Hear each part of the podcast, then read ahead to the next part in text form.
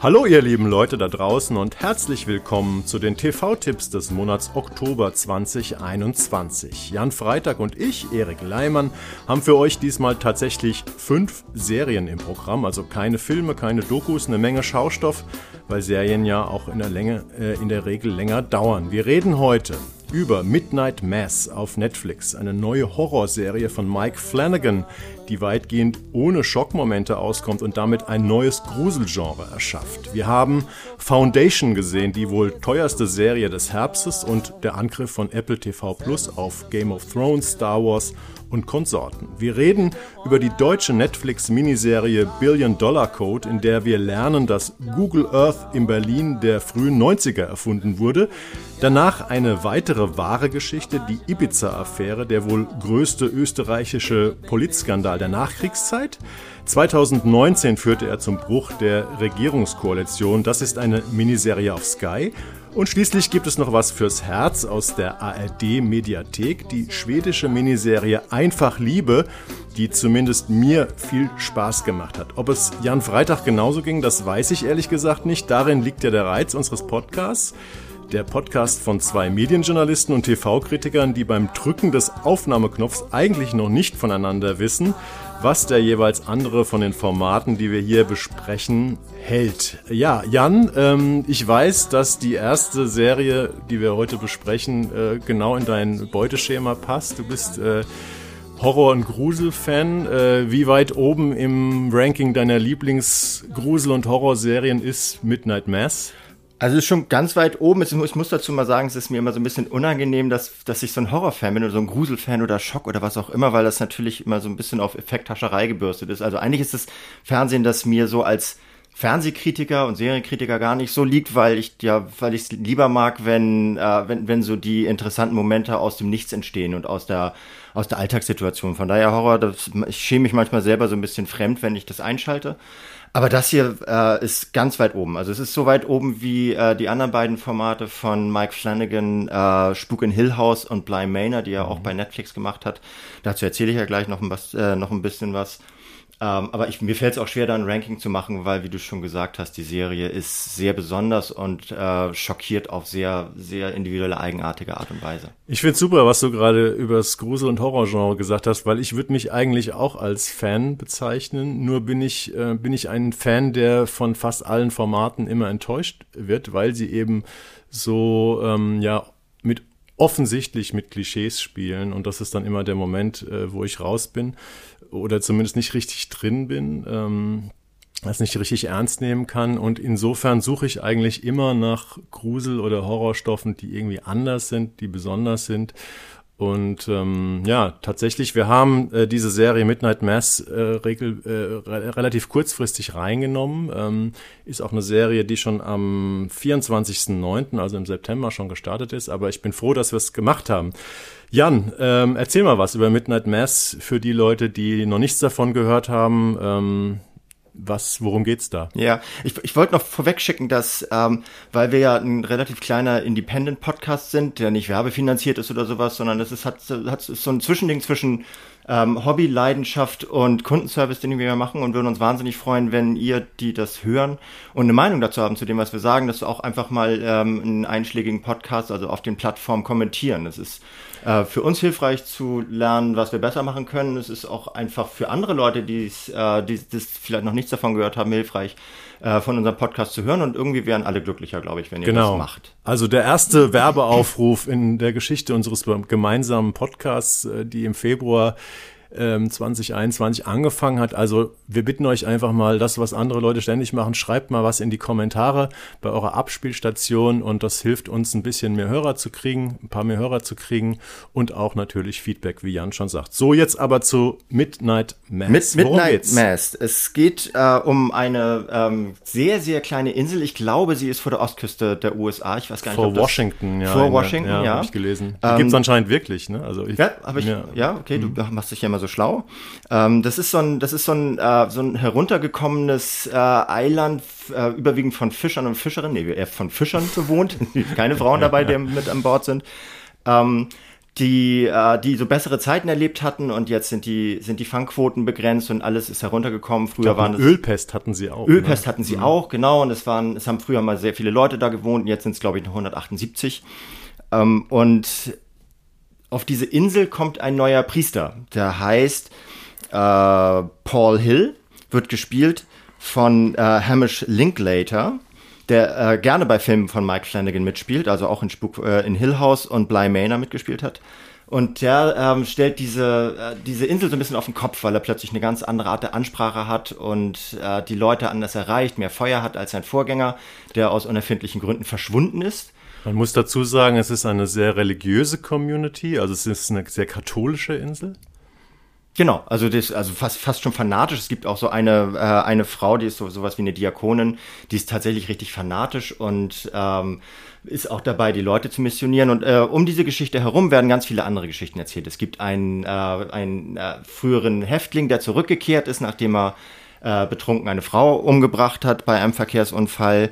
Es gibt äh, die Ärztin dort, die eine, eine demente Mutter pflegt. Es gibt äh, die ehemalige Freundin, also die Schulfreundin von diesem, äh, von diesem Riley Flynn heißt der, mhm. dem Zurückgekehrten. Gespielt die, von die, Zach Guilford. Genau, er von Zach Guilford. Den kennt man, einige kennen ihn vielleicht aus von der Football-Serie Friday Night Lights. Die hatte ähm, ja ziemlich viele Emmy-Nominierungen. Aber es ist auch eigentlich die Hauptfigur. Ne? Du hast ihn so ein bisschen nebenbei erwähnt, diesen Riley, diesen Rückkehrer, der hat praktisch im Suff eine junge Frau überfahren. Eigentlich ein, ein netter Typ mhm. ähm, und hat jetzt ein paar Jahre dafür im Gefängnis gesessen. Und er kommt eben, er zieht wieder bei seinen Eltern ein. Er kommt zurück auf diese Insel. Genau. Und es werden halt diese, diese Geschichten von diesen Leuten werden erzählt und äh, über diesen Geschichten, also der, diesen, diesen Einzelschicksalen, die sehr, sehr feinfühlig äh, beschrieben werden, gibt es sowas wie, wie einen, einen religiös erweckten Horrormoment, äh, der, der, der alles irgendwie so, so umspült. Also es gibt plötzlich äh, seltsame Wunder, ähm, Leute können wieder gehen, die es vorher nicht konnten.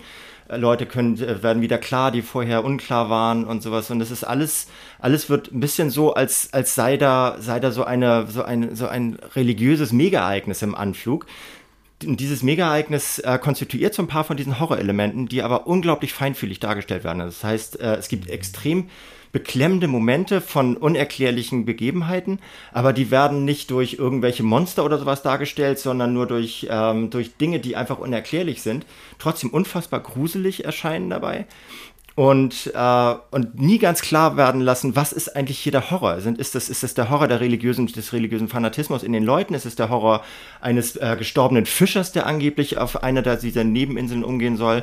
Alles sehr, sehr subtil, alles sehr unerklärt und damit alles sehr, sehr, sehr ergreifend. Also es ist eine tolle Serie, wie ich finde.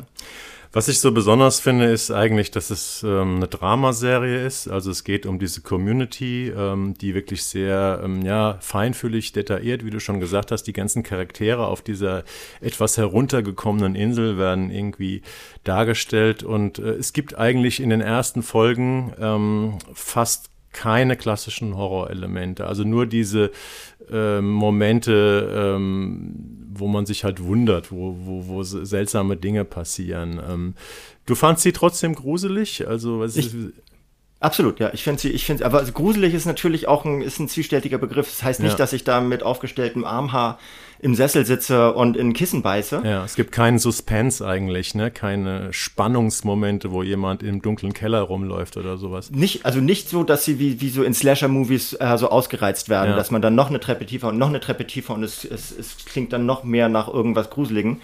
Ähm, wird auch wenig mit Musik gearbeitet, eher mit Sound, äh, also eher mit Geräuschen. Äh, das Besondere ist tatsächlich daran, dass dieser, ähm, dass die, dieser, diese Gruseleffekte, wenn man sie so nennen möchte, eben aus dieser Religiosität entstehen, die, äh, die so unerklärlich bleibt. Und aber gleichzeitig ist es trotzdem überhaupt kein religiöses Format. Also es ist weder ein bekehrendes noch ist es eines, das den Katholizismus irgendwie verteufelt oder, oder verherrlicht oder sowas, sondern es ist einfach eine Insel, die sehr stark von religiösen Gefühlen ähm, ergriffen ist, die einen mhm. neuen Priester bekommt. Dieser neue Priester bewirkt offenbar etwas sehr Seltsames, hat auch eine komische Geschichte, die erklärt wird. Man darf nicht so viel erzählen. Man darf nicht viel Serie, erzählen, ja. Weil jeder, mhm. jede Minute ähm, enthält irgendwelche ähm, neuen Wendungen der Geschichte, die äh, alles vorherige theoretisch auf den Kopf stellen könnten. Deswegen kann ich echt nur empfehlen, schaut sie euch an, weil das ist, das ist eine Serie, wer so, ein leicht, so eine leichte Affinität hat äh, zu gruseligen Formaten, aber eben auch, wie du schon sagst, Drama-Serien mag, der wird ihr richtig geil bedient. Ich habe mal drüber nachgedacht, ähm, was, welche Horror- oder Gruselfilme oder Serien bei mir eigentlich, äh, also mich tief geprägt haben und so. Da fiel mir ein, ähm, Picknick am Valentinstag von Peter Weir, dieser Klassiker mit mhm. den Mädchen, die in, in, in ähm, äh, in Australien verschwinden. Das ist ja auch, den habe ich als Jugendlicher gesehen. Das ist so ein Film, wo auch lange Zeit überhaupt nicht klar ist, ich glaube sogar bis zum Ende, was passiert da eigentlich, weswegen sind diese Mädchen verschwunden und so liebe ich, glaube ich, alle Serien oder alle Filme, wo der Grusel dadurch entsteht, dass du ganz, ganz lange im Prinzip gar nicht weißt, was, was ist da, was ist da Sache. Ne? Also in letzter Zeit, was mich in letzter Zeit äh, geflasht hat, war, war zum Beispiel The Witch, habe ich mir en endlich mal angeguckt von Robert Eggers, der auch The Lighthouse danach gemacht hat. Das ist auch so eine Art neuer Grusel, die viel mit so Folk-Tales zu tun hat, wo man einfach ähm, ja in so einer Zeit abtaucht. Oder ich habe mich von äh, Midnight Mass auch ein bisschen an Les Revenants erinnert gefühlt, ne? diese, diese französische Serie, die so vor acht oder zehn Jahren kam, wo sie auf einmal die Toten wieder da sind. Also es sind irgendwie so, ich finde, in diese Kategorie gehört auch Midnight Mass, also in, in die Kategorie von Stoffen, wo man dadurch sich gruselt oder dran bleibt, weil einfach man über Stunden darüber rätselt, was ist hier eigentlich so seltsam. Und das ist das Großartige an dieser Serie, die auch äh, Jan, du weißt, glaube ich, noch besser als ich, die unglaublich gute Presse bekommen hat in Amerika und auch ein bisschen in Deutschland. Ne? In Deutschland auch. Also ich meine, wenn so eine Zeitung wie die Süddeutsche sowas feiert, das hat schon eine Bedeutung. In den USA und in England ist sie von den ganz großen Zeitungen gefeiert worden. Es gibt, es gibt Tweets von äh, von Stephen King und von so ein paar Promis wie Elijah Wood, die es auch feiern. Das ist natürlich auch immer sehr hilfreich für eine Serie, wenn jemand wie Stephen King ein, ein, ein Horror- oder Gruselformat könnte ein bisschen helfen. Könnte ja. ein bisschen helfen, hat er bestimmt kein Geld für bekommen. ähm, er braucht kein Geld mehr. Nee, der ich. braucht kein Geld mehr. Der wohnt aber, glaube ich, auch auf so einer Insel vor der, vor der Küste mhm. von, äh, von der Ostküste Amerikas. Vielleicht, vielleicht hat er sich deswegen an zu Hause erinnert gefühlt. Aber wie gesagt, ja. ich finde auch gar nicht, das, du hast es ja erwähnt, das ist äh, das, die, die Gruselelemente daran oder diese, diese Suspense oder Fantasy oder was auch immer Elemente, die sind hochspannend.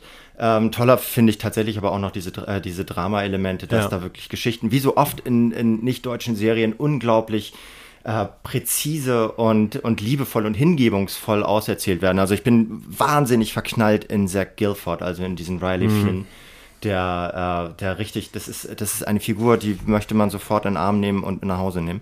Ich kannte, also die, die Darsteller haben mir alle überhaupt nichts gesagt, muss ich sagen. Ähm, also dieser Hamish Linklater, der ähm, der diesen Priester äh, spielt. Großartiger Schauspieler. Ich habe geschaut, also die bekannteste Serie von ihm ist äh, The New Adventures of Old Christine. Das war eine Fernsehserie, wo er in 89 Folgen mitgespielt hat. Und ähm, kanntest du die, äh, die schwangere äh, Lehrerin? Kate Siegel. Äh, also Kate Siegel. Ich kenne die, weil die, weil die auch alle in den anderen beiden Filmen Ja, von, weißt du, wer das ist? Das, ist das ist die Frau von Mike Flanagan. Ist die Frau von Mike Flanagan? Ist die Frau von Mike Nepotismus. Flanagan. Ja, genau. Okay. Und, ähm, nee, aber die macht das ja auch gut. So. Ja, ich finde, die ist ein bisschen mir ist sie ein bisschen zu schön, also auch ein bisschen zu, zu stylisch, zumindest so, so äh, gut, Schulter sie ist Lehrerin, ne? Also, ja. ja. Aber vielleicht ist es in den USA vielleicht auch ein bisschen was anderes, dass da kannst du auch auf so einer, auf so einer kleinen abgelegenen Insel mit, mit 14 Schülerinnen in deiner Schule und ähm, Teenager spielen übrigens, da ist auch noch ein bisschen Coming of Age dabei, muss man erwähnen. Ja. Aber vielleicht passt die, passt die in den USA besser in so eine Gegend. Bei uns käme sie, glaube ich, ein bisschen viel besetzt vor. Aber egal. Ich fand, ich fand noch ganz interessant, dass das, ähm, dass das eine sehr persönliche Serie für Mike Flanagan ist, weil der ist, erstens hat der auch einen Teil seiner Jugend, weil sein Vater wohl bei der Fü Küstenwache gearbeitet hat, auf so einer kleinen Insel verbracht. Er hat, glaube ich, auch einen ziemlich religiösen Background und er war bis vor drei Jahren Alkoholiker und seine Hauptfigur, dieser, ähm, äh, wie heißt der, äh, Riley, ähm, der ist eben auch trockener Alkoholiker. Wie gesagt, der hat ja im Suff eine Frau überfahren, also praktisch sein großes Schulddrama, was in der Serie eine Rolle spielt. Und er, äh, die Serie erwischt ihn praktisch an so einem Punkt, wo er auf diese Insel zurückkehrt, aber dann auch immer einmal die Woche mit der Fähre zurück aufs Festland fährt, um bei so einem Treffen der anonymen Alkoholiker teilzunehmen. Also das ist auch, also ähm, ähm, Finnegan hat auch vor, äh, vor ein paar Jahren, also äh, äh, ist er trocken und insofern gibt es in der Serie so unglaublich viele Bezüge zu ihm selbst. Er hat die auch schon seit vielen Jahren vorbereitet. In anderen Filmen von ihm hat er schon so Spuren hinterlassen. Naja. Ne? Also wenn es eine, wenn's eine, eine, Plattenkritik wäre, dann würde die Agentur dazu schreiben, es ist seine bislang persönlichste Serie. Seine persönlichste Platte, genau. Seine persönlichste ja. Platte. Also, ähm, wolltest du noch was sagen zu Nee, Midnight du hast Mass? alles, du sagst ja immer alles, Also wir haben, ist. wir haben sieben Folgen, die relativ lange sind, äh, so um die 60 Minuten, also sind auch alle ein bisschen unterschiedlich lang. Seit 24.09. auf Netflix zu haben und eine ganz, ganz äh, dicke Empfehlung von uns für diese tolle Gruselserie. Ja, und nochmal kurz zur Anmerkung und zur Kritik. Ihr hört erst jetzt von uns davon, weil, äh, weil Netflix und die Agentur, die mit ihr zusammenarbeitet, die haben auch keinen Bock auf Pressearbeit. Das heißt, die sagen, die blasen immer alle Serien irgendwann raus. Ich glaube, die informieren dann manchmal so die großen Medien, aber nicht die kleinen und sowas. Die haben einfach echt die beschissenste Pressearbeit, die es überhaupt gibt auf der ganzen ja, sie Welt. brauchen sie offensichtlich nicht. Brauchen mehr, sie ne? offensichtlich ja. nicht so. Mhm. Also man kann auch ein bisschen was über, über deren Einstellung zur Pressefreiheit und zur freien Berichterstattung sagen sagen. Sagen wir jetzt nicht, kommen zur nächsten Serie. Genau, und äh, passt aber deine Überleitung, weil ähm, es geht um ja die wahrscheinlich fetteste Serie in diesem Herbst, Foundation ähm, das große Science-Fiction-Epos nach Roman, nach einem Romanzyklus und Geschichtenzyklus von ähm, Isaac Asimov. Ähm, also absoluter Science-Fiction-Klassiker, läuft auch schon seit 24.09. bei Apple. Boah, wir sind so und, spät, ne? Ähm, ja, wir sind so spät, aber es gibt auch trotzdem erst drei Folgen, weil Apple veröffentlicht ja immer so eins, zwei, maximal drei Episoden zum Start und dann gibt es äh, in der Regel immer freitags eine neue Episode. Also es gibt tatsächlich momentan erst drei Episoden von Foundation und insgesamt sind es, ist es die erste Staffel, äh, hat zehn Folgen. Und ähm, die Längen von den Folgen sind sehr, sehr unterschiedlich. Also ich glaube, 70 Minuten ist die erste, die zweite war 65, die dritte nur 50. Ähm, ist also ein Werk, was, äh, wo man unterschiedlich viel Zeit braucht. Ja, worum geht's? Ähm, Foundation ist im Prinzip so einer der großen Science-Fiction-Literaturvorlagen, wo sich viele Leute dran äh, bedient haben. Also äh, selbst George Lucas ist stark beeinflusst davon, als er in den 70er Jahren äh, Star Wars erfunden hat. Es geht nämlich äh, um eine ferne Zukunft, äh, in der die Menschheit ähm, ja hunderte Planeten in der Galaxie besiedelt hat und ähm, es gibt ein galaktisches Imperium, ja, Stichwort Imperium, ähm, was äh, von ja einer den römischen Kaisern ähnelnden Familie beherrscht wird. Familie muss man aber in Anführungszeichen setzen, weil es gab mal vor 400 Jahren den äh, ersten Herrscher Cleon den Ersten, der eben, weil er keine Nachkommen hatte oder niemanden gut genug fand, äh, sein Imperium zu übernehmen, sich einfach klonen ließ. Und jetzt gibt es, und das finde ich einen der interessantesten Aspekte an der Serie, Serie, ähm, praktisch immer so eine Herrscherfamilie, die aus derselben Person in drei Altersstufen besteht und das ist irgendwie Brother Day, das ist der, der, ich sag mal, so im erwachsenen Mannesalter äh, befindliche Herrscher. Es gibt den Brother Dusk und den Brother Dawn und der, der, der eine ist eben ein älterer Mann und der andere ist ein Kind. Und ähm, genau, und in diese Herrscherfamilie ähm, hat das Problem, dass ihr ähm, Imperium so ein bisschen am, ähm, ja, am, am Declinen ist sozusagen. Also es zerfällt und es gibt eben einen Wissenschaftler, Dr. Harry Seldon, gespielt von tollen Jared Harris, äh, kennt man von Chernobyl und ähm, The Crown, erste Staffel und so weiter. Ähm, der ist ein ähm, ein Mensch, der das aus seinen Berechnungen das Ende dieses Imperiums vorhersagt und er sagt, also er ist praktisch wie so ein Ketzer, der auch verfolgt wird am Anfang von den Regierungen, von der Regierung. Ähm, und äh, er sagt praktisch, es gibt nur zwei Möglichkeiten. Entweder wir fallen über Tausende von Jahren in ein, ein, ein schwarzes Loch und alles Wissen, was die Menschheit gesammelt hat, zerfällt und wir müssen ganz neu wieder anfangen. Oder wir versuchen eine sogenannte Foundation zu gründen, wo praktisch dieses Weltwissen gesammelt wird. Und ähm, nach einer gewissen Zeit entschließt sich praktisch der Herrscher, äh, die Herrscherfamilie dazu, das zu gewähren und auf einem entfernten Planeten am Rande äh, dieses Herrschaftsgebiet äh, eine sozusagen eine Forschungs- und, und Erinnerungsstation aufzumachen. Es ist ähm, ein sehr, ähm, ja, Asimov-mäßig halt äh, ein sehr, ähm, ja, äh, Gedanken, von Gedanken und Ideen getragenes Werk. Ich habe es selbst nicht gelesen, aber viele, die Science-Fiction-Fans äh, kennen sich natürlich mit Foundation aus. Äh, das ist auch steinalt, aus späte 40er, frühe 50er, sehr einflussreich und bis jetzt hieß es, äh, hat es dieses tolle Siegel gehabt, unverfilmbar, weil es eben ein Stoff ist, der ähm, in den Jahrhunderten springt wie verrückt, der Figuren kreiert und sie wieder verlässt. Ähm, also es steht, äh, steckt sehr viel Gedankenarbeit in diesem Werk drin. Und deswegen hat man gesagt, das ist nichts für eine Serie, ähm, die halt irgendwie, wo man sich, wo man Charakteren folgen will oder so. Ähm, also vor, vor, allem ja auch viel Zeitsprünge, ja, so, die das Ganze unglaublich unübersichtlich Zeitsprünge machen. heißt, man verliert Charaktere. Mhm. Und ähm, ja, Jan, übernehmen mal. Ich habe jetzt schon so viel geredet über Foundation. Ähm ja, ich bin wahnsinnig froh, dass ich diesen Inhalt nicht beschreiben musste, weil ich ja. weiß gar nicht, ob ich das auf die Reihe bekommen hätte. Ich finde es sehr konfus. Ich bin auch überhaupt kein Science-Fiction-Fan. Also selbst Star Wars und sowas gucke ich, weil man es halt guckt, aber es ist nichts, was mich wirklich richtig fesselt. Ich finde das immer ein bisschen so diese, diese Mischung aus ähm, Realismus, der, der, der halt immer drin stecken soll, also dass alles technisch irgendwie erklärbar bleibt, dass die menschlichen Emotionen nachvollziehbar sind und dieser, dieser völlig abgedrehten Zukunftsvision in irgendwelchen Welten, die es gar nicht nicht gibt und so. Ähm, das, das ist nicht so richtig meins. Aber der Look and Feel, sagt man heutzutage, von dieser Serie, das ist schon richtig krass überwältigend. Also ich habe jetzt nicht so viel geguckt wie du. Ich habe ähm, so eine Folge ganz, die zweite habe ich so mehr oder weniger geguckt. Ähm, und du wirst da, du wirst da richtig, richtig reingeknallt in diese Serie, weil ja. die so, also das ist eigentlich was, was man an einer, ähm, auf einer großen Leinwand sehen müsste und nicht auf einem kleinen Fernseher, also schon gar nicht auf dem Rechner bitte oder auf dem Smartphone. Ähm, das ist, das hat eine unglaublich, unglaublich hohe visuelle ähm, Dominanz. Es ist wirklich, es ist brillant produziert. Es ist eine geile, eine geile ähm, Kulissen- und Materialschlacht. Aber es ist, auch weil es diese geile Kulissen- und Materialschlacht äh, ist, finde ich es auch ein bisschen aus der Zeit gefallen. Weil wir sind hier im Jahr 2021, haben Klimawandel, alles ist irgendwie hier im Zusammenbrechen. Und solche riesen Bombast-Serien, die muss unglaublich teuer sein.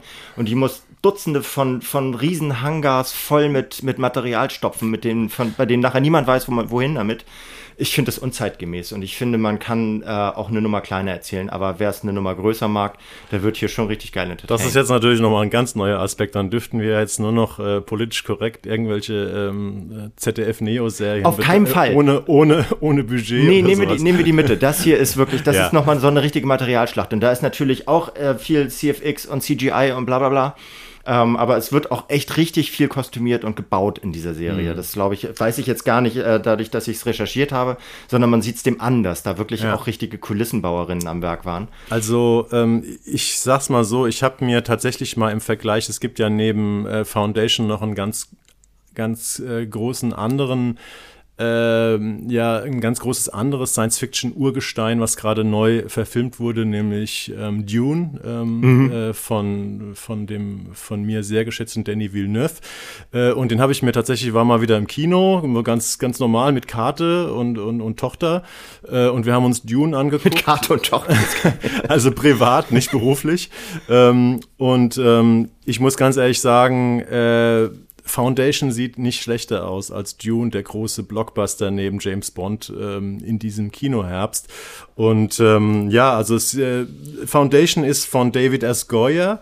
Ähm, das ist ein Mensch, der ist ja sozusagen ein Genre, Genre ähm, Veteran. Der hat schon die Dark Knight Trilogie mit den Nolan-Brüdern entwickelt, also als Drehbuchautor, ist aber auch selber ähm, Comiczeichner, ähm, hat ähm, Blade die Filmreihe hat er, glaube ich, geschrieben, Fernsehserie Da Vinci's Demons und dieser ähm, David S. Goyer ist praktisch der Showrunner ähm, von, von Foundation. Und ähm, was man wirklich sagen muss, du hast es schon erwähnt, äh, die haben da praktisch einen Look erschaffen, der ist einzigartig. Und äh, er hat wirklich äh, einen ganz eigenen ganz eigenen Stil äh, entwickelt, wie diese Zukunft aussieht. Also es sind ja viele verschiedene Welten. Also es wird die ersten Folgen spielen, glaube ich, auf drei oder vier oder fünf Planeten allein schon. Ähm, es gibt viele ja Rassen, wenn man so will. Ähm, Und äh, ich finde, weil du vorhin gesagt hast, nicht mehr zeitgemäß, äh, es ist ja trotzdem auch ein Stoff, der ähm, ein bisschen auch mit der Zeit spielt, weil ähm, also Asimov hat ja damals äh, war ja stark beeinflusst von einem einem historischen von einem ganz frühen Historienbuch über den Untergang des römischen Imperiums, äh, was glaube ich von einem Briten ähm, 1700 oder 1800 irgendwas geschrieben wurde, wo der Untergang des römischen Reiches sozusagen analysiert wurde aus damaliger Sicht. Und das war wohl das einflussreichste Werk für Asimov, als er diese Foundation-Bücher ähm, in den späten 40ern und frühen 50ern geschrieben hat. Und das finde ich schon sehr faszinierend, dass äh, diesen, diesen Aspekt eines zerfallenen Imperiums mit dieser Herrscherfamilie und ähm, wir haben ja da so solche Sachen wie Terrorismus zum Beispiel. Ne? Also es gibt äh, Leute, die äh, praktisch einen Anschlag verüben in, in der ersten Folge, der also unfassbar gut aussieht, muss man einfach sagen. Also Wahnsinn. was da explodiert. Äh, selbst die Explosionsszenen, die mich sonst immer so unfassbar langweilen in Blockbuster, in Blockbustern, sind hier so ästhetisch schön und, und, und überwältigend inszeniert. Also ja, auch so Multilayer-Visuals, also dass du wirklich, äh, da, da passiert irgendwas in der Luft und du hast das Gefühl, das sind vier, fünf Dimensionen, die du da gleichzeitig ja, siehst. Also gleichzeitig ist filmtechnisch sind, ist es, ja. ist es extrem ausgefuchst. Ja, also gleichzeitig ist, wenn im Hintergrund irgendwelche riesigen Gebäude zusammenfallen, im Vordergrund noch jemand, der das in einem Fenster, aus dem Fenster zuschaut ja. und so. Ähm, also es ist eine Serie, die unfassbar gut aussieht. Und im Gegensatz zu Midnight Mass, das überall ähm, extrem gefeiert wird, wenn man mal im Netz nachguckt, ähm, ist Foundation, und das finde ich auch interessant, eine Serie, die extrem polarisiert. Also es gibt sehr, sehr gute Kritiken zu Foundation. Äh, und zwar nicht nur, weil es teuer ist und gut aussieht, sondern auch ähm, inhaltlich, erzählerisch. Ähm, und es gibt aber auch solche Kritiken wie, was habe ich irgendwo gelesen beim Quotenmeter.de oder sowas, ähm, Science-Fiction-Bombast äh, mhm. oder äh, herzloser Science-Fiction-Bombast. was sicherlich damit zu tun hat, weil es etwas schwierig ist, sich in die, ähm, also auch wieder im Gegensatz zu Midnight Mass, äh, wo halt extrem character-driven erzählt wird. Ähm, es ist halt hier schwierig, äh, ist schwer, den, den Charakteren Zu folgen, weil die halt ständig, die tauchen mal auf, die tauchen wieder ab, dann sind sie mal folgenweise gar nichts, gar nicht dabei durch diese ganzen Zeitsprünge und so. Also es ist relativ schwer, ähm, so über Personen an der Handlung dran zu bleiben. Und ich glaube, das ist so ein bisschen ein Punkt, mit dem wahrscheinlich einige Leute bei Foundation Schwierigkeiten haben, oder? Wahrscheinlich hatten damit die Leute in der ersten Staffel von Game of Thrones genauso Probleme und haben, sind, ja. haben dann aber gemerkt, dass wenn man sich da über so eine Klippe rüberhangelt, dass es dann auch geht. Also dass man sich auch, so auch den Verlust und den, die, die, den ständigen Zuwachs neuer und alter Charaktere irgendwie verkraftet, wenn die Geschichte geil erzählt ist. Und die Geschichte ist auch geil erzählt, weil du jetzt ähm, gemeint hast, dass, ähm, dass, dass es ja durchaus zeitgenössische Dramaturgien beinhaltet und das ist ja auch so ein bisschen, ist ja so ein bisschen so eine Kim Jong-un äh, Dynastie, die da aufgebaut ist, so Nordkorea bloß zeitgleich. Ähm, das ist ja auch ein bisschen die Dystopie, die uns gerade wieder zu drohen äh, scheint, wenn man sich so die politische Entwicklung in vielen Ländern anschaut, dass plötzlich Männer wieder ähm, über ihre Leistungsbereitschaft und Virilität Macht erlangen und sowas. Deswegen mhm. ist das natürlich auch ein bisschen was, was einem Sorge bereiten darf. Ähm, ich habe auch tatsächlich meine Kritik äh, zielt darauf ab, dass mir das einfach zu, zu groß zu groß ist. Es ist mir mm. zu fett. Ich finde, man äh, wir sind wir sind in einer Zeit, in der wir uns als als Spezies wieder ein bisschen auf die Basics konzentrieren müssten. Und mich persönlich, ich weiß, dass es wir, wir können nicht alle anfangen jetzt wieder in Höhlen zu leben oder sowas. Mir persönlich ist es too much. So. Es ist ähm, ein gutes Stichwort, weil ich habe tatsächlich mal ähm, geguckt, wie teuer war die Serie.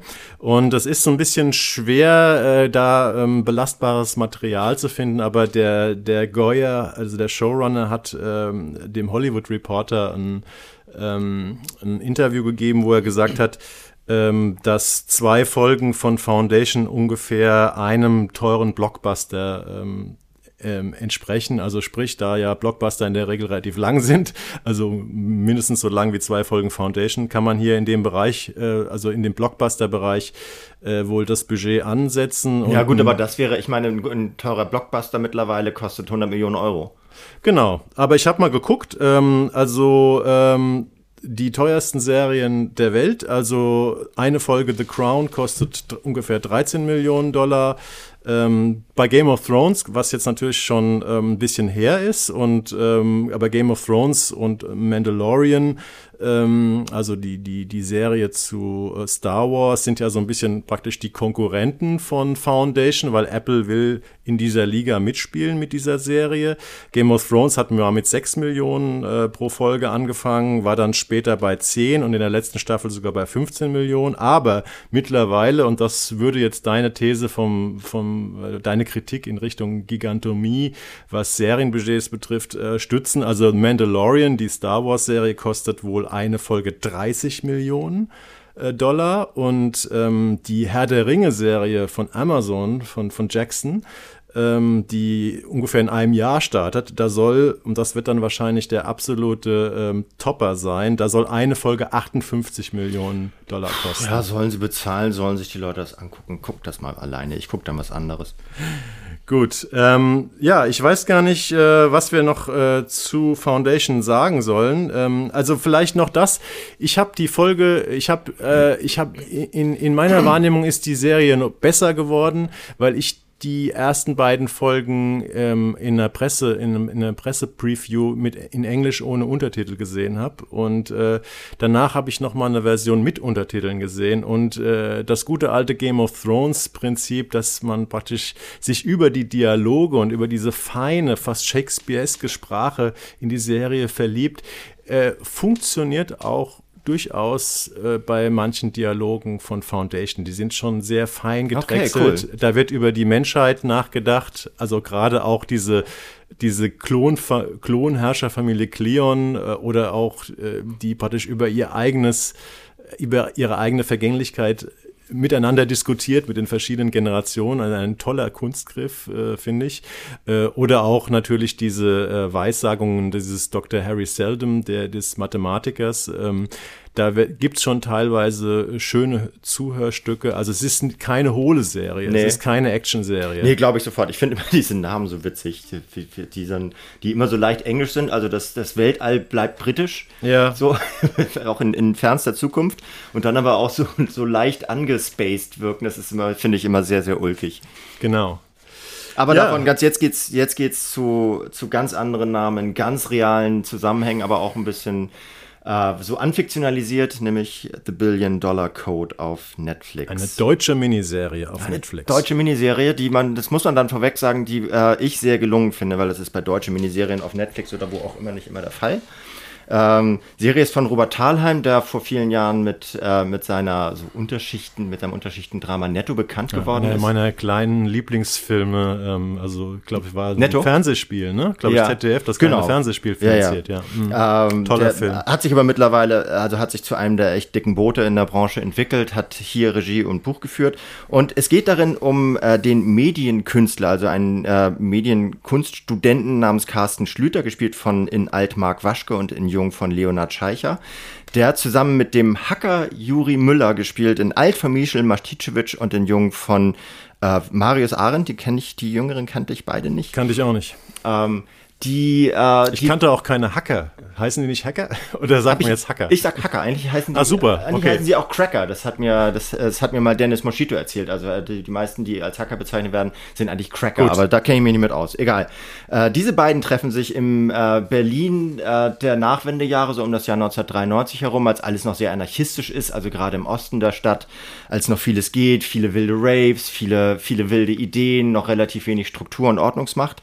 Und äh, sehr unterschiedliche Typen, die sich aber durch Zufall auf dem Rave treffen. Verstehe ich nicht ganz, was der Juri äh, Müller da macht, weil er eigentlich so ein, so ein äh, Chaos Computer Club Grottenolm ist, der gar nicht rauskommt. Aber da treffen die sich halt.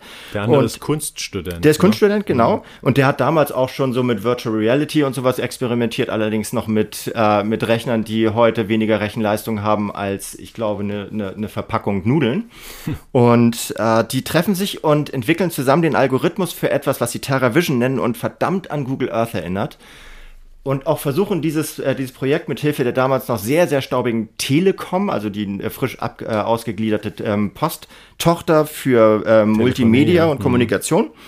Die es allerdings, wenn ich das richtig verstehe, damals noch gar nicht gab. Das ist so ein kleiner, so ein kleiner Kniff, die ist erst 1995 gegründet worden, aber Aha, sie. ein Fehler. Ein Fehler, vielleicht habe ich es auch falsch eingeschätzt. Auf jeden Fall ähm, beginnen sie dieses Projekt dann mit Hilfe der Telekom, die extrem bürokratisch und äh, innovationsfeindlich ist, aber irgendwie wohl äh, Innovationen fördern soll. Mit denen zusammen bringen sie dieses, äh, dieses Projekt an den Start, nämlich die Erde von, äh, von oben runter zoomen zu können und sich an jedem Punkt der Erde am Rechner zu befinden dadurch und äh, schaffen das sogar, das einigermaßen marktreif zu kriegen, mit so ein paar, auch so ein paar Tricks, indem sie diese Postleute über, überlisten und denen nur ein halbfertiges Produkt als vollfertiges anbieten. Und dann kommen sie ins Silicon Valley, treffen da so ein paar, so ein paar ähm, frühe Tech-Gurus und alle sind begeistert, die beiden werden zu richtigen Stars und wollen das dann zur Marktreife bringen, aber zack, dann fehlen plötzlich die Investoren, es fehlen die, es, es fehlen die Leute, die Vertrauen darin haben, die beiden zerstreiten sich ein wenig und äh, das scheitert, bis es dann eben äh, ungefähr elf Jahre später von Google als Google Earth auf den Markt gebracht wird.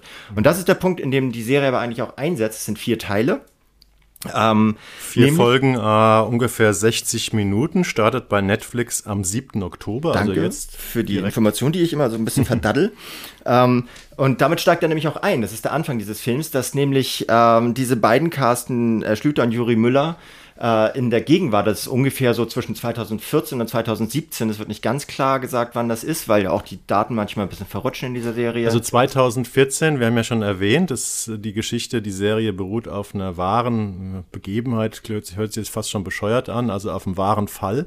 Und dieses Verfahren, dass äh, diese beiden Typen ähm, Google verklagt haben, dass sie ihre, ihre Technik damals gestohlen haben, äh, das ist 2014 eröffnet worden. genau, aber ich glaube, es hat ein bisschen gedauert. Also es hat so Ja, bis ich 2017 weiß auch nicht, ich habe im Netz nicht gefunden, wie es ausgegangen ist. Ich weiß nicht, ob das, ob man sich da geeinigt hat. Ich verrate das jetzt auch nicht. Okay. Ich finde, das kann sich, das kann Ja, sich, äh, muss man sich angucken. Ihr könnt es euch, es ist, es ist frei im Netz verfügbar. Man kann sich das Urteil googeln. Es ist aber auch ein bisschen, Okay, fänd ich's ich nicht gefunden. finde ich klug. So, ich könnte es jetzt sagen, mache ich aber nicht. Nee, wir wollen uns die Serie gerade- angucken. Weil auch das, das Finale, das um jetzt mal, äh, ohne es zu spoilern, vorwegzunehmen, es ist fantastisch. Es hat eine, einen unfassbar geilen Gimmick, der die, der die Realität so ein bisschen ausreizt, aber dann am Ende doch wieder in die Wirklichkeit ähm, zurückdringt sozusagen. Tolles, tolles, tolles Ende.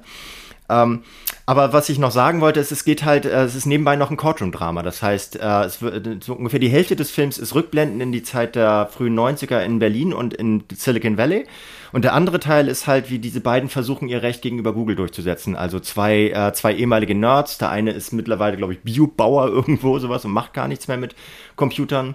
Und äh, wie sie versuchen, den, diesen Mil- Milliardenkonzern, der, äh, also fast schon Billionenkonzern, der Google damals 2014 ja auch schon längst war, ähm, quasi mit nichts und zwei guten Anwälten, einer Anwältin, gespielt von Lavinia Wilson, ähm, halt auf ihr Recht zu verklagen, also auf Schadenersatz.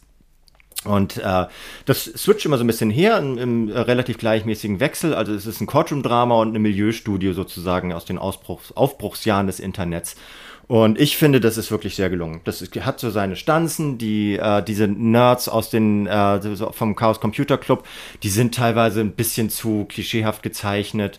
Und auch die, auch diese, diese, dieser, dieses Feuer der, der frühen digitalen Jahre im Silicon Valley, das alles manchmal so ein bisschen drüber. Ist halt auch einfach aus Deutschland gemacht. Ja. Aber insgesamt finde ich das sehr schlüssig und gerade in den Kammerspielmomenten dieses Courtroom-Dramas finde ich es richtig, richtig gut. Also ich glaube, es kann durchaus sein, dass wir hier an dem Punkt sind, wo wir mal im heutigen Podcast auseinanderliegen, ähm, weil ich muss doch mal ein bisschen Kritik einstreuen in diese deutsche Miniserie, ja. Also und dem, da möchte ich auch erstmal sagen, dass äh, ich überrascht bin, weil ähm, ich finde diese Geschichte wahnsinnig interessant und das ist ganz toll, dass die, äh, dass die Macher äh, das ausgegraben haben und zu einer Serie gemacht haben. Und die Macher, die schätze ich auch unheimlich, weil Idee und Drehbuch ist von Oliver Ziegenbalg. Der hat diesen wunderbaren ähm, deutschen Film ähm, 25 Kilometer äh, gemacht. Und Frau Müller muss weg, Und Frau er. Müller muss weg. Ähm, also ein toller Erzähler. Und ich liebe den Regisseur Rob, äh, Robert. Robert Robert, wir sind bei Netflix. Robert Thalheim, nicht nur wegen Netto, ähm, sondern auch wegen anderer Filme wie Am Ende kommen Touristen oder Eltern, einen der besten Filme, die jemals gemacht wurden über den Alltag von Familien mit Kindern.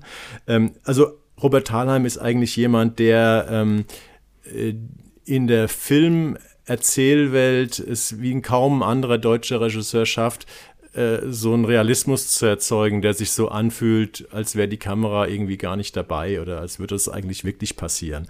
Und ich finde, dass gerade in diesen Szenen ähm, der jungen ähm, Aktivisten, also dieser Computertypen, also, dass da wirklich relativ viel klischeehaftes Zeugs dabei ist. Ich finde auch, muss ich ganz ehrlich sagen, die beiden jungen Darsteller äh, relativ hölzern. Also, ich finde das nicht so gelungen, wie die, wie die, die ihre Rollen spielen. Ähm, ich finde dieses, was du als Courtroom-Drama äh, be bezeichnest, also die, die, die Gegenwartsebene, auch etwas hölzern. Da wird also immer schön im Präteritum gesprochen. Und ähm, also man, es ist auch so ein bisschen erklärbärmäßig, dass wenn die dann immer, dann gingen sie dahin und sagten das. Warum? taten sie dies oder so. Mhm. Also ich finde, das ist nicht, die Dialoge sind äh, gerade in diesem Courtroom, also in der, in der Gegenwarts, auf der Gegenwartsebene nicht besonders gut geschrieben. Und ähm, wie gesagt, die ganze Zeit 93, 94, als die mit ihrer, äh, mit ihrem, mit ihrer Erfindung loslegen, die finde ich eben auch ja, das ist, hat für mich manchmal fast so was von, äh, von Reenactment aus so einem Doku-Drama. Also ich fand das leider relativ schwach, muss ich In, sagen. Also im Ganzen jetzt, oder? Ja, also die, die Inszenierung. Ich, ich bin immer dran geblieben, weil ich die Geschichte so wahnsinnig interessant finde. Und äh, was ja auch, äh, was sie auch ganz gut machen, ist, dass sie immer zwischendurch mal so ähm, Dokumentarbilder zu so groß, zu so kleinen, so Flashback, ähm, so, so, so Abrissen zusammenheften, ne? So nach dem Motto, im Jahr 1994 ist das und das passiert. Und dann sieht man so ein paar Bilder, die dann alle da irgendwie ähm, äh, kurz durchlaufen. Die sind ziemlich gut, ähm, aber die Spielhandlung ähm, finde ich wirklich von der Inszenierung her, ich weiß nicht, ob das irgendwie äh, das Niveau ist, was Netflix ähm, erwartet.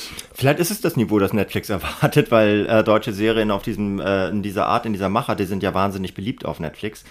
Also das, das erzielen damit ja große Zugriffserfolge. Welche Serie ist denn so ähnlich wie Bill Nein, nicht so ähnlich. Code, nein, nein, ja. Hm. deutsche Serien funktionieren sehr gut und vielleicht funktionieren deutsche Serien besonders dann ähm, gut, wenn sie halt sich, äh, sich nicht zu sehr im Realismus, sondern immer so auch so ein bisschen auf so Klischee-Ebenen aufhalten und das erfüllen, was die Leute ein bisschen erwarten mhm. von hm. solchen, äh, von solchen äh, fiktionalen Formaten. Das kann ich mir schon ganz Aber gut der vorstellen. Look, der Look ist, finde ich, teilweise ein bisschen billig. Also ich finde ihn nicht billig. Ich finde ihn halt, er ist, äh, was ich ja meinte, er ist halt tatsächlich ein bisschen drüber manchmal in der, in der Figurenzeitung mhm. und sie, wie deutsches äh, Fernsehen halt immer, ergehen sich oftmals ein bisschen in dieser Kulissenschieberei und freuen sich darüber, dass, äh, dass da halt irgendwie im Ost, äh, im, im, im wiedervereinigten Berlin des Jahres 1993 immer noch so wahnsinnig viel Ostberlin durchschimmert und sowas.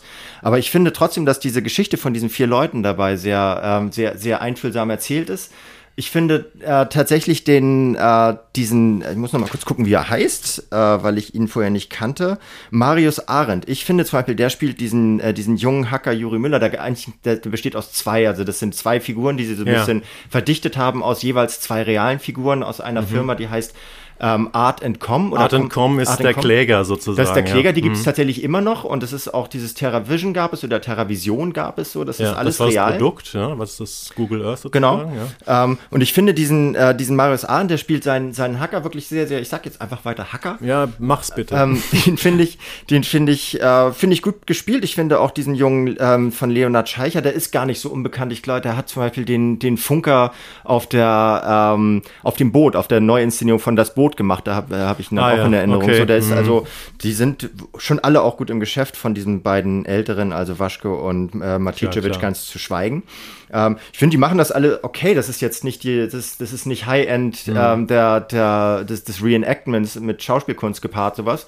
Aber ich finde in diesem, in diesem Courtroom-Drama, weil das auch so kontrastiert, in dieser ruhige, ruhigen Situation, dass sie da in so einem dunklen Raum sitzen, der natürlich ein bisschen Anthrazitfarben und ähm, Design sein muss, so.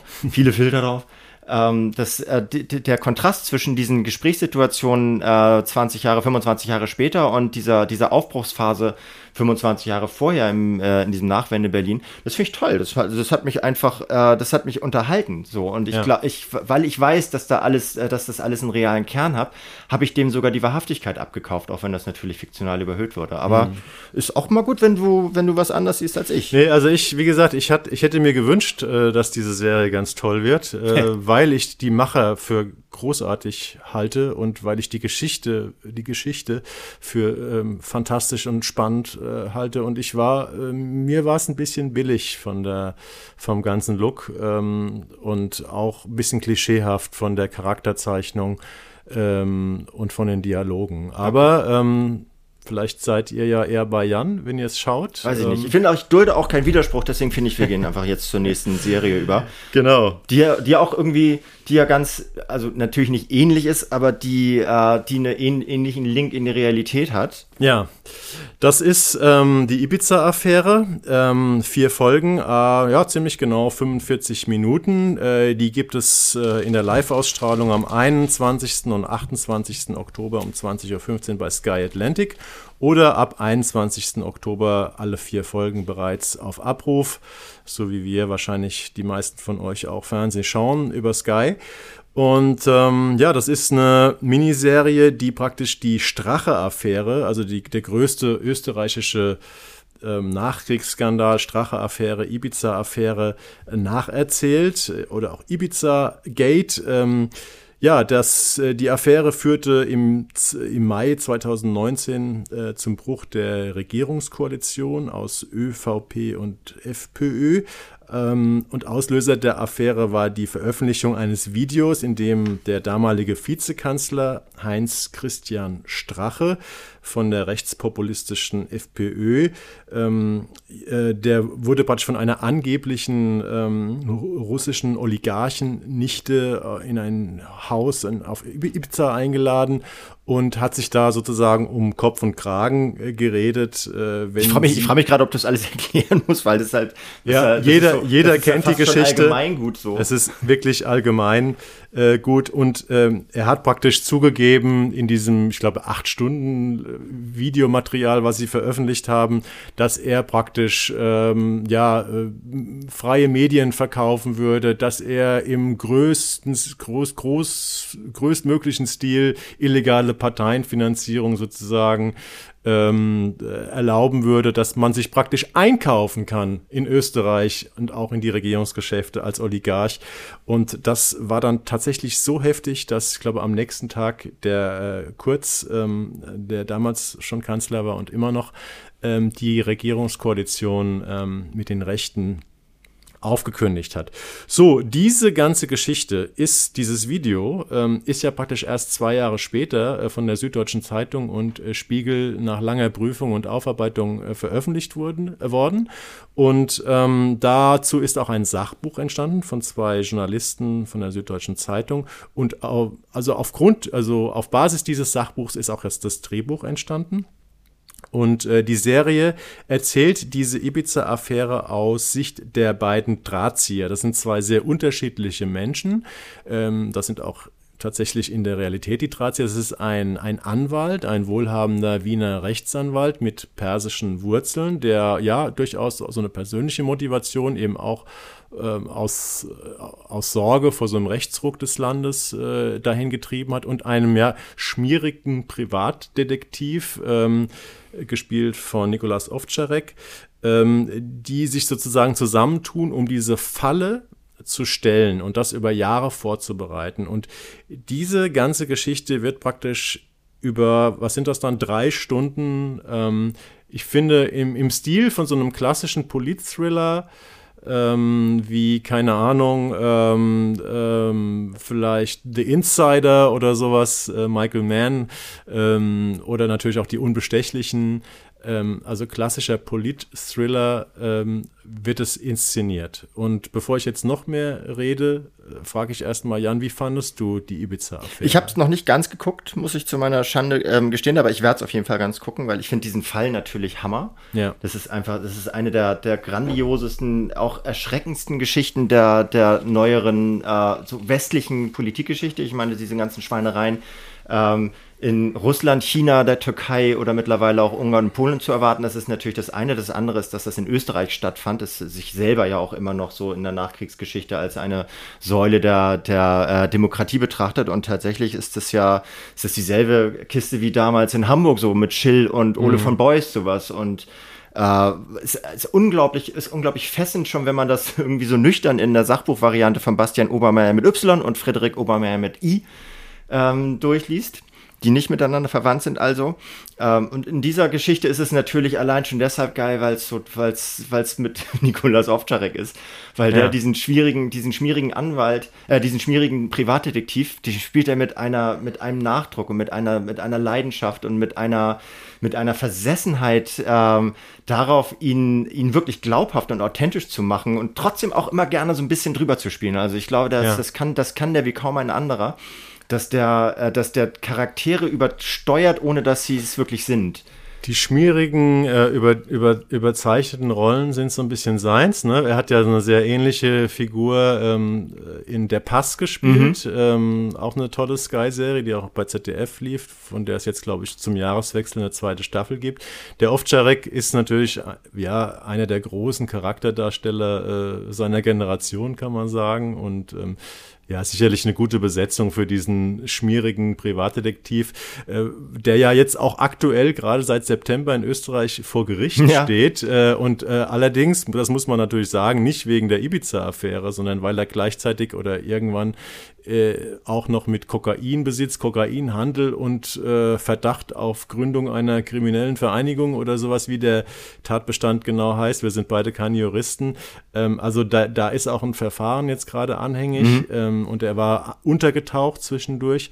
Aber dieses was ich mal ganz interessant fand, ich habe vor am Montag ein Interview mit Nikolas Ovtcharek gemacht, ähm, also dieses Fallenstellen, dass diese beiden Männer über Jahre praktisch diese Legende aufgebaut haben, Kontakte geknüpft haben, diese Oligarchennichte sozusagen erfunden und vorgestellt und eingeführt haben in diese Kreise, ähm, dass diese ganze Falle, diese ganze Vorbereitung des Ibiza-Videos ist nicht strafbar. Mhm. Das ist ja auch gut das ja, so ja, ist, ein ne? Glück. Also es ist, äh, wir, wir erleben aber auch über diese, über diese Geschichte hinaus auch noch so, so einen äh, sehr interessanten Einblick in die schönen, reichen und korrupten der, äh, so der, der Wiener High Society, der Haute Volée, die ähm, mit ihrem Geld im Grunde genommen machen, was machen können, was sie wollen. Also der Ovtcharek als Julian H. heißt der, glaube ich, dann im Original. Ne? Julian Hessenthaler ist der Originalname. Also ja. die Namen sind doch alle sind eins alle okay. eins geblieben. Ja, okay. ne? ja. ja, auch Strache. Das finde ich auch interessant, dass der Strache tatsächlich mit Klarnamen, weil da kommt natürlich überhaupt nicht gut weg, aber das ist anscheinend sind sie da so auf einer auf einer belegbaren Faktenbasis, dass sie das können.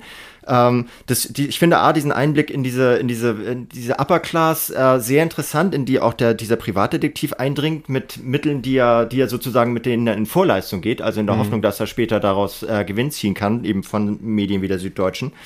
Ähm, ich finde allerdings den zweiten Teil, äh, zumindest in dem, was ich bislang gesehen habe, unterbeleuchtet, dass man, dass man wirklich dringend herausstellen müsste, ähm, dass der, dass der Sebastian Kurz die Gefahr ist für die westliche Demokratie und nicht der, der Heinz-Christian Strache, weil der ist einfach, eine, der ist eine hartrechte Kante, das ist ein völkischer Nationalist, der sagt klar, dass er, ähm, dass er Ausländer für minderwertig hält und im Grunde genommen eine, Führer, äh, eine, eine Führerdiktatur möchte äh, mit so ein bisschen demokratischem Anstrich. Aber der wirklich gefährliche ist, äh, ist eben der Sebastian Kurz, der dasselbe will, mhm. aber das Ganze immer so, ähm, so angenehm, so, so äh, alternativ-liberal verkleistert. Und ich finde, solch ein, ein Format wie dieses von einem, ähm, von einem Regisseur wie Christopher Schier, sehr, sehr populär geworden mit äh, diversen Tatorten, auch Münchner Tatorten, ja. äh, von dem hätte ich erwartet, dass er diese Figur noch ein bisschen stärker ausleuchtet und sagt, ähm, dass der halt nicht einfach nur so eine, der war nicht nur zufällig währenddessen Kanzler, sondern der hat den Heinz-Christian Strache zum Vizekanzler gemacht. Was man so. ihm definitiv vorwerfen muss, ist natürlich, dass er die, was in Deutschland ja praktisch noch ein No-Go ist, hoffentlich auch so bleibt, dass man mit den Rechten sozusagen nicht zusammenarbeitet und schon gar keine Koalition genau. macht. Das hat der Kurz natürlich das gemacht. Hat, das ja. wäre so, als wenn jetzt, als wenn Laschet jetzt eben mit, mit Björn Höcke zusammen... die AfD ja, ja. ins Boot. Ja, so, und das hat er gemacht genau, und ich ja. finde, das muss stärker problematisiert werden. Deswegen warte ich jetzt ganz dringend auf die Ibiza-Affäre Affäre zweiter Teil, in der beleuchtet wird, was für ein fürchterlicher Politiker ähm, der Sebastian Kurz ist. Vielen Dank für Ihre Aufmerksamkeit. Wie fandest du Andreas Lust als Christian Strache, Hans Christian Strache? Also war eher unauffällig? Eher unauffällig, auch ein ja. bisschen auf ein bisschen auf, äh, auf Optik besetzt, so. Mhm. Also der sollte ihm ähnlich sein, auch im ja. Habitus und sowas. Ich, der spielt gar keine, spielt nicht die Hauptrolle da drin. Nee, also der, der, der ist genau. eher so Erfüllungsgehilfe der Geschichte dieser beiden, dieser beiden Aufdecker. Ich habe ich hab einfach nur die Frage gestellt, weil Andreas Lust ist einer meiner österreichischen Lieblingsschauspieler. Ähm, du hast mehrere österreichische Lieblingsschauspieler, krass. Ja, ähm, also Andreas Lust hat mal in, ich glaube, vor zwei Jahren ähm, in zwei der besten Tatorte, die in diesem Jahr, ich gucke ja fast jeden Tatort, weil ich den bespreche, in zwei der besten des Jahres. In einer hatte den Mörder gespielt, in einen den, äh, den Hauptprotagonisten. Das war die ewige Welle. Da hat er den alt, alternden Surfer in München gespielt.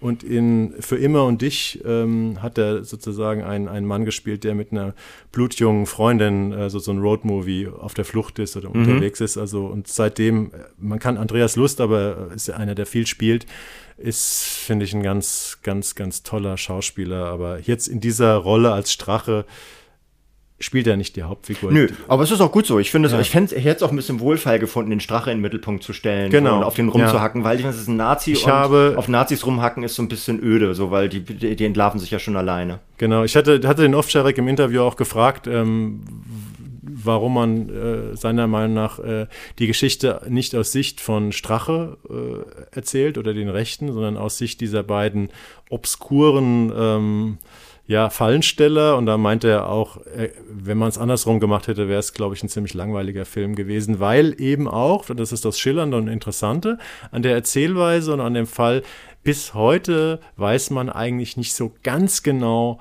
warum die beiden, ich bleibe jetzt mal beim Begriff Fallensteller, so unglaublich viel Geld, Mühe und Energie ähm, in dieses Projekt äh, gesteckt haben, äh, diese, die, den Strache und die FPÖ zu überführen. Weil ja. so ganz klar Nee, aber es wird, wird ja so weder nicht. in der Realität noch in der Fiktion genau. klar. Das ist ja das auch in der Realität ne? nicht. Und das also ist halt das Schillernde und Spannende genau. Aber es wird auch manchmal wird ja angedeutet, dass er, ähm, dass er große Geldprobleme hat, der, der, der Detektiv, dass der ausstehende Honorare hat, die nicht mhm. bezahlt werden, sowas. Das heißt, dass er jetzt irgendwie all in geben muss. So habe ich das gedeutet. Aber ich glaube, er hätte andere Möglichkeiten, also Stichwort Kokainhandel, ja. äh, gehabt, äh, Geld zu verdienen. Also es ist wohl auch so gewesen, dass es irgendwie, ähm, das hat mir auch der Ovtcharek erzählt, er ist, weiß da vielleicht ein bisschen mehr, ähm, dass der wohl, dass es auch wohl zu so einer Art moralischen ähm, ja, Mission geworden ist für diesen, äh, für diesen Julian Hessenthaler, der jetzt aktuell vor Gericht steht. Also auf jeden Fall eine schillernde Figur. Ja, kann man Und, sich kaum vorstellen, dass der nach einem moralischen Kompass handelt, weil der so, weil, weil der so, der hat ja auch so Bock auf, auf Reichtum und auf, ja. auf Luxus und sowas. Oder vielleicht entwickelt er ihn erst aus, äh, durch die Rolle, die er da einnimmt und sowas. Weiß ich nicht. Guckt euch das an. Ich kann das echt nur, ich kann es echt nur empfehlen, sich das anzugucken. Und ich gucke, also das mache ich oftmals nicht, dass wenn ich mir so nur den, den Teil, der nötig ist für eine Rezension oder für eine Kritik ähm, angeguckt habe, dann hinterher noch mehr anzuschauen, also zu Ende zu schauen weil mir dazu oftmals einfach die Zeit fehlt. Ich gucke genug Sachen, aber hier werde ich das machen. Ich gucke mir auf jeden Fall den Rest ja, an. Geht mir auch so. Ja. Genau, also ich finde auch einfach, dass der, dass der, ähm, dass die Serie sehr gut aussieht. Also da, um jetzt auch noch mal einen kleinen Link zu Billion Dollar Code zu schaffen. Ja. Ich finde äh, diese ganzen, gut, das sind natürlich normale Räume, Hinterzimmer, das ist nicht historisch, ähm, aber ich finde, da sehen Journalisten aus wie Journalisten und, und Privatdetektive wie Privatdetektive Was und aber Reiche auch wie Reiche. Ähm, ich finde, es hat einen sehr realistischen Look und deswegen hat es mich auch an so alte, gute, alte äh, Polit-Thriller erinnert, wo man praktisch auch das Gefühl hat, man würde da Mäuschen spielen und wäre dabei und nicht das Gefühl hat, dass einem hier irgendwie so, so eine Geschichte aufgetischt wird, die nachinszeniert wurde. Und genau das hatte ich halt ein bisschen bei Billion Dollar. Ja, okay. Du willst noch mal nachtreten. Ich äh, bleib lieber auf der Sachebene. Ähm, ich, ähm, witzigerweise werden ja die beiden Journalisten ähm, auch von sich selbst gespielt. Also Bastian Obermeier spielt Bastian Obermeier und Frederik Obermeier spielt Frederik Obermeier.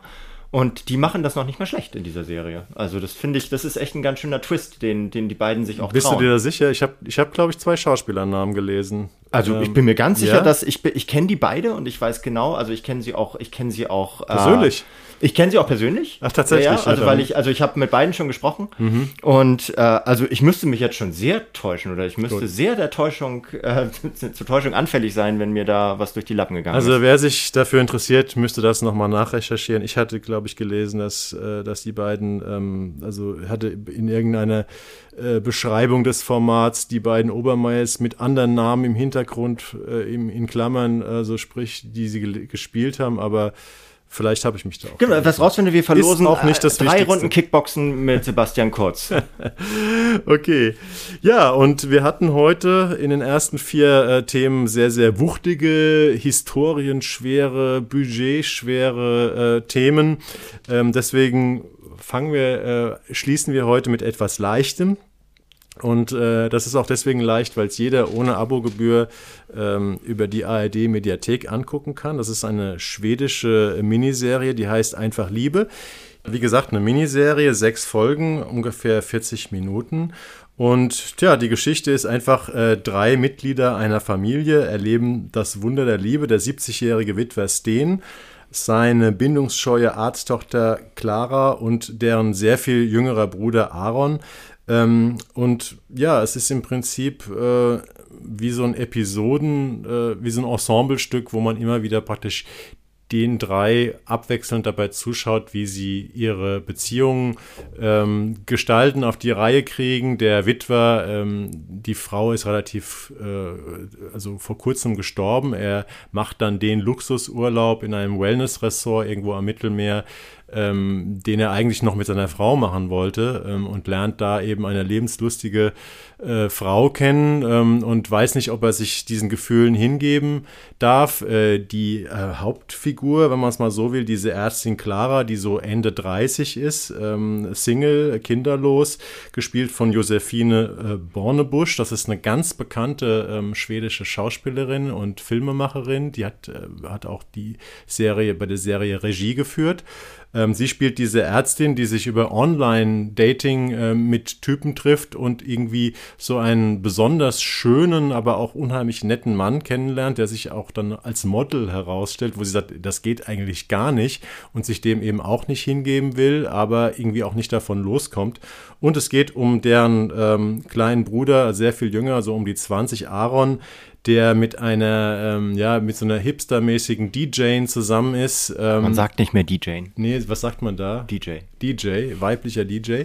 Ähm, und ähm, aber eigentlich äh, eine tiefere Bindung zu seiner platonischen Freundin hat. Und ähm, ja, das ist eine Serie, die ähm, wirklich nur diese Beziehungskisten äh, im Fokus hat und die, glaube ich, nicht ganz äh, umsonst ähm, irgendwie so äh, diese ähnlich, diese Namensähnlichkeit zum äh, beliebten Weihnachtsklassiker tatsächlich Liebe hat, ähm, weil es ist im Prinzip auch ein ähnliches Gefühl, was da äh, transportiert wird, ein, ein warmes, ein menschliches Gefühl, was aber wegen, wie ich finde, weil es so gut geschrieben und gespielt ist, eben nicht klischeehaft ist und keine Schmonzette ist, sondern etwas, was man sich wirklich sehr, sehr gerne anguckt. Wie ging es dir, Jan? Ich hatte mir jetzt eigentlich eben vorgenommen, weil du meiner Sichtweise zu The Billion Dollar Code so runtergemacht hast, das jetzt auch zu sagen, nee, finde ich scheiße, ist aber nicht scheiße. Das ist echt eine. Keine Retourkutsche. Keine Retourkutschen hier. Das ist wirklich, das ist eine ganz, ganz feinfühlige, sehr präzise ähm, gezeichnete Charakterstudie dreier sehr unterschiedlicher Figuren, ja. die äh, eben zufällig miteinander verwandt sind und versuchen, äh, so äh, individuell für sich, aber auch ein bisschen gemeinsam äh, die, das Leben auf die Reihe zu kriegen. Und, Gerade ähm, nach dem Tod der Mutter, ne? Nach dem Tod der Mutter, die, ich weiß sogar, wahrscheinlich hatte sie Krebs oder sowas, ne? Ja. Die ist relativ, äh, relativ plötzlich verstorben, das aber vorher schon, war schon lange im Pflegefall. Sie taucht aber in der Serie auch auf, weil äh, der Witwer sozusagen immer so, ja, Visionen hat, so als wäre sie mhm. noch da und sich mit seiner toten Frau unterhält. Und die Kinder, die erwachsenen Kinder vermissen die Mutter und ja. also sie, sie ist ja auch als Schauspielerin präsent sozusagen. Ja, ja. Als Figur. Dies, also es ist wirklich, es ist wirklich richtig, richtig, richtig schön erzählt und das ist das, was skandinavische Serien, wenn sie äh, ausnahmsweise mal keine äh, keine drastischen äh, Verbrechen aus irgendwelchen Folterkellern oder sowas bebildern, mhm.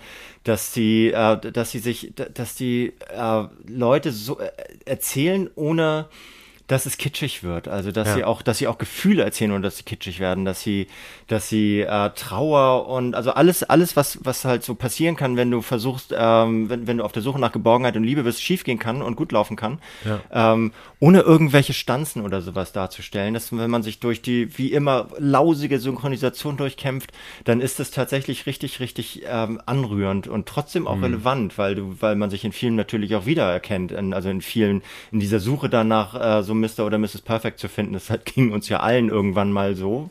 Manchen geht es immer noch so. Ähm, deswegen ist es, man findet sich ständig wieder und äh, kann aber trotzdem so von außen drauf gucken, weil die das einfach ja. sehr schön spielen auch. Also ich finde es auch immer wieder faszinierend, ähm, wie, wie toll die Skandinavier einfach so ganz normale Leute äh, als Charaktere erzählen können. Wir hatten ja hier im Podcast ähm, auch im, im Frühsommer ähm, die dänische Serie äh, Wenn die Stille einkehrt, mhm. zu der ich auch noch mal, damals hatte ich erst drei, vier Folgen gesehen. Ich habe alle zehn Folgen äh, dann gesehen zu der ich auch nur noch mal, ähm, ich weiß gar nicht, ich glaube mittlerweile ist sie nicht mehr in der Arte Mediathek, kann man sich vielleicht anderweitig besorgen, ähm, zu der ich auch nur noch mal raten kann. Da ist es auch so, dass man praktisch dieses große Ensemble von den, von den Menschen, die von so einem Terroranschlag betroffen werden, äh, betroffen sind, praktisch, dass man jeden einzelnen Charakter mit jeder Folge mehr, dass man mehr da dran hängt und die einfach, ähm, einfach möcht wissen möchte, wie geht es mit den Leuten weiter. Und das ist etwas, das können die Skandinavier. Das macht auch diese Serie mit einem etwas, also hm, einfach Liebe, mit einem etwas übersichtlicheren Ensemble, aber äh, sicherlich nicht weniger ähm, gut und natürlich aufgrund der Thematik, dass es um Liebe geht und nicht um Terror. Äh, ein bisschen leichter. Ähm, also es gibt so Momente in der Serie, wo sie auch so ein bisschen selbstironisch äh, ist. Also da, da sagt diese, diese Clara zum Beispiel in der einen Szene, ich stehe hier und kehre mein Innerstes nach außen, so wie in einem Notting Hill-Film. ähm, also als sie ihrem, ihrem Freund, diesen Modeltypen, so ihre Liebe gestehen will, die sie sich eigentlich nicht zugesteht. Also es wird auch so Rom-Com-Momente werden auch so ein bisschen persifliert. Ähm, was ich auch noch toll finde an der Serie, die hat einen fantastischen Soundtrack. Also es gibt ganz viel so Songs, so, so, so Indie-Pop, äh, Songs, also sehr romantisch, sehr romantische Musik, aber ganz, also ich kannte, glaube ich, kein einziges Stück, aber ich habe hab fast alles mit Shazam irgendwie mir ergoogelt äh, oder erschasamt, äh, was das eigentlich für, für Stücke sind und also es hat einen sehr schönen, sehr schönen romantischen Soundtrack auch. Diese ja, wahrscheinlich ist, also der, der, ist so gut, weil ich, weil er mir gar nicht aufgefallen ist. Nee, anders, anders, er ist mir nicht aufgefallen, weil er so gut ist. Ja. Nehme ich mal an, weil also das arbeitet sehr viel über Songs. Der, ja, okay, ja. Ich fand auch, du hast, wo du jetzt hier jenseits, jenseits der Stelle hieß das? Oder? Wenn die Stille einkehrt. Wenn, wenn die Stille einkehrt. Jenseits der Stille mhm. gibt es auch, aber ist was anderes. Mhm. Ähm, wo, das, das sind auch so die, ein bisschen die drei Pole der, der skandinavischen, äh, der skandinavischen Geschichten erzähl, des skandinavischen Geschichtenerzählens. Ähm, weil einerseits gibt es eben so, äh, so Formate wie dieses, das wirklich ganz klar nur auf, persönlich, äh, auf persönliche Figurenzeichnung abzielt.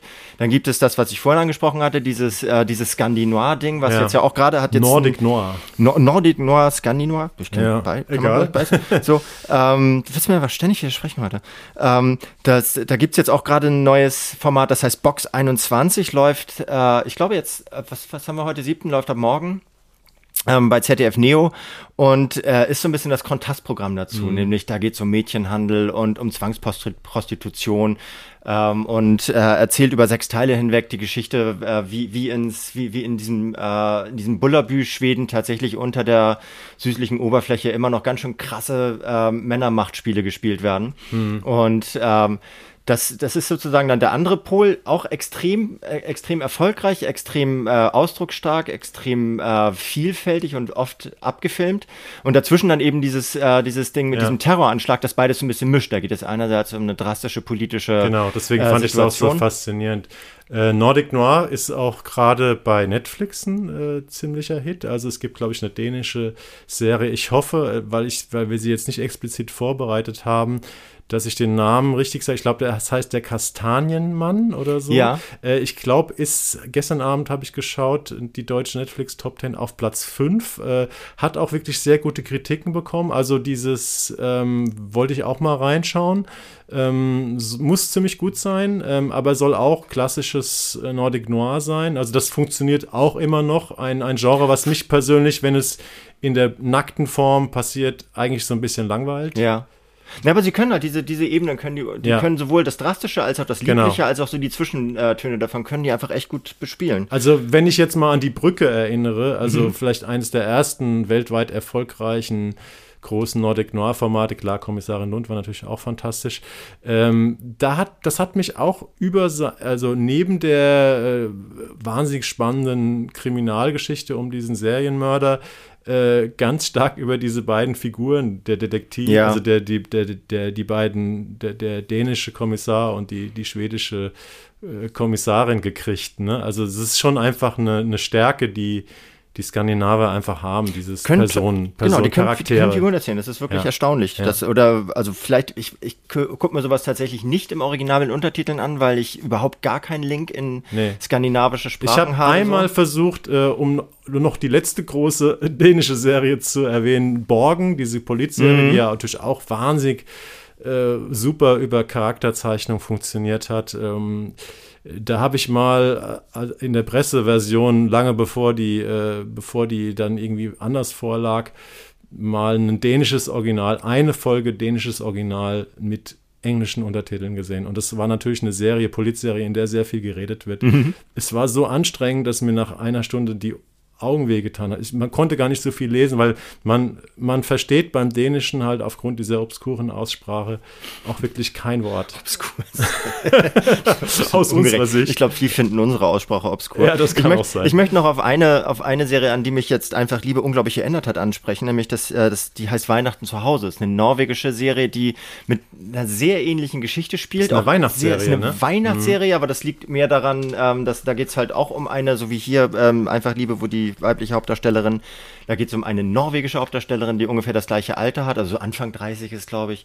Und äh, die sehnsüchtig auf der Suche nach, äh, nach dem Richtigen ist und äh, die treffen sich immer Weihnachten und dann, wenn sie, wenn sie dann ihr großes Weihnachtsessen haben, dann wird sie immer sozusagen vorgeführt und die, äh, ihre Familie sagt, so, wo ist denn jetzt dein Mann? Wann heiratest du dann endlich? Und diese Druckposition, äh, Drucksituation, in der sie sich befindet, die kulminiert dann immer in dieser Weihnachtsgeschichte, aber eigentlich ist es keine Weihnachtsgeschichte, sondern eine Ganzjahresgeschichte. Von der, ist es eine Serie oder ein Film? Zwei Staffeln. Ich, ich hoffe sehr, dass sie nochmal fortgesetzt wurde. Es wurde jetzt, Ach, das ist Netflix, oder? Das ist, also es lief auf Netflix, kann auch sein, dass es eine norwegische Ja. Mhm. Fernsehproduktion ist, die da nur aufgekauft wurde. Aber die müsste da noch stehen und we- wenn, wenn wem halt jetzt dieses einfach Liebe gefällt, der sollte unbedingt noch mal Weihnachten zu Hause anschauen, weil das ist wirklich eine sehr ähnliche Konstellation halt aus Norwegen und die ist zum Niederknien schön, diese Serie, ohne jetzt süßlich zu sein Mhm. oder sowas. Also von daher, wer es nicht so tough mag, nicht so politisch mag, nicht so fantastisch mag, nicht so Science Fiction mag, sondern einfach so ein bisschen äh, down to earth und Liebe und alles, was uns ja auch täglich selber be äh, betrifft, der wird mit diesen beiden Serien wirklich richtig schön bedient. Ja, und es gibt natürlich auch noch auf Netflix, äh, wenn wir schon bei Schweden sind, Love and Anarchy. Hast du gesehen? Schweden, Schweden, Schweden. Nee, ist mir nicht. Nee, oh, das ist auch eine ganz tolle, da geht es um Liebe, aber auch um Anarchie. Anarchie. es ist, eine, es ist eine, auch eine sehr herzerwärmende Serie, die, glaube ich, so ein richtiger Superhit geworden ist. Also viele Leute, es ist so eine dieser Serien, die, wenn man sie jemandem empfiehlt, äh, die Person einem noch lange dankbar ist dafür. Ja. Love and Anarchy, auch auf Netflix, auch eine schwedische Serie, auch toll gezeigt, auch toll gezeichnete Figuren und gleichzeitig unfassbar witzig. Und ähm, was man natürlich beim Thema Liebesserie noch erwähnen muss, es gibt ähm, auf Amazon äh, die Serie Modern Love äh, vom Once-Regisseur John Carney. Das ist so eine Anthology-Serie, wo in jeder Folge teilweise mit sehr prominenten Darstellern, es gibt mittlerweile zwei Staffeln, auch Liebesgeschichten Mhm, ganz unterschiedlicher Art erzählt werden.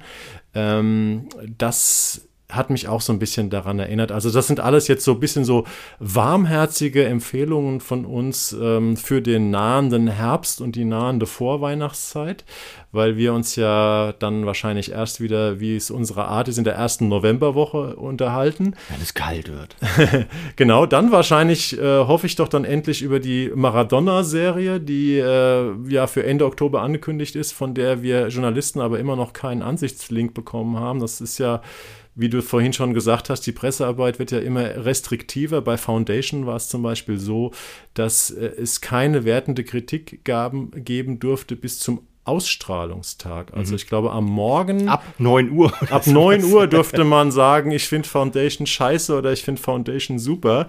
Und äh, diese Embargos, ähm, die werden leider ähm, ja immer, immer häufiger. Die wollen natürlich auch, dass in diesem unglaublichen Wust an, an Content, der mittlerweile äh, an Serien und Filmen über diese Kanäle ausgespielt wird, die wollen natürlich auch so ein Just-in-Time Kritik haben, dass genau dann das Netz äh, oder die, die Presse äh, voll ist mit den Kritiken, ähm, wenn das dann eben auch stattfindet, damit man es nicht schon wieder vergessen hat, bis es dann vielleicht eine Woche später oder sowas startet. Ne? Eine Woche zuvor ist schon praktisch vergessen. Ne? Ich halte mich ja nicht an sowas. Also ja. ich, wenn ich keinen Vertrag unterschreiben muss, mir ja auch nichts halten. Diese Embargos sind totaler Bullshit. Also ich weiß halt, meine ganzen Abnehmer und äh, also meine, meine, die Zeitungen und Medien, für die ich arbeite, die müssen das natürlich machen aus irgendwelchen Gründen oder das glauben, ist es machen zu müssen. so ein Spiel, wo man Spiel. sich auf eine Regel geeinigt hat ja. und so ein Vertrauensding. Genau. Ne? Die können ja rein genau, rechtlich nicht haltbar, rein rechtlich nicht haltbar. Die können mhm. dann sagen, wir geben ihnen jetzt gar nichts mehr und wir haben nicht mehr mit ihnen genau. zusammen, haben sie auch kein Interesse dran. Das ist alles, es ist ein Spiel. Ja, es ist ein Spiel und äh, unser Podcast ist auch ein Spiel, was wir sozusagen als Freizeitvergnügen machen. Es ist werbefrei, es ist sponsorenfrei. Ähm, Wobei wir gar nichts gegen Sponsoren hätten, Jan, oder?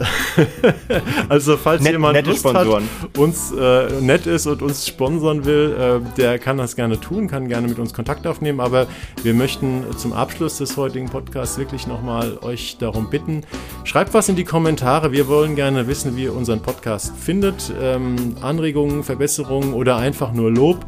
Das soll, sagen Marketing-Experten vom Podcast, irgendwie auch äh, dafür sorgen, dass wiederum mehr Leute auf den Podcast aufmerksam werden, was wir uns wünschen. Jan, dann würde ich sagen, wir schauen fröhlich weiter und äh, schauen mal, was wir dann in der ersten Novemberwoche zu bieten haben. Ist ja nicht mehr lange hin. Ist nicht mehr lange hin. Also, zieht Leute, euch warm an. Macht's gut, habt einen guten Start in den Herbst und bis bald. Tschüss. Transito engarrafado na marginal Bem que eu tentei te ligar, mas só dava que apostar.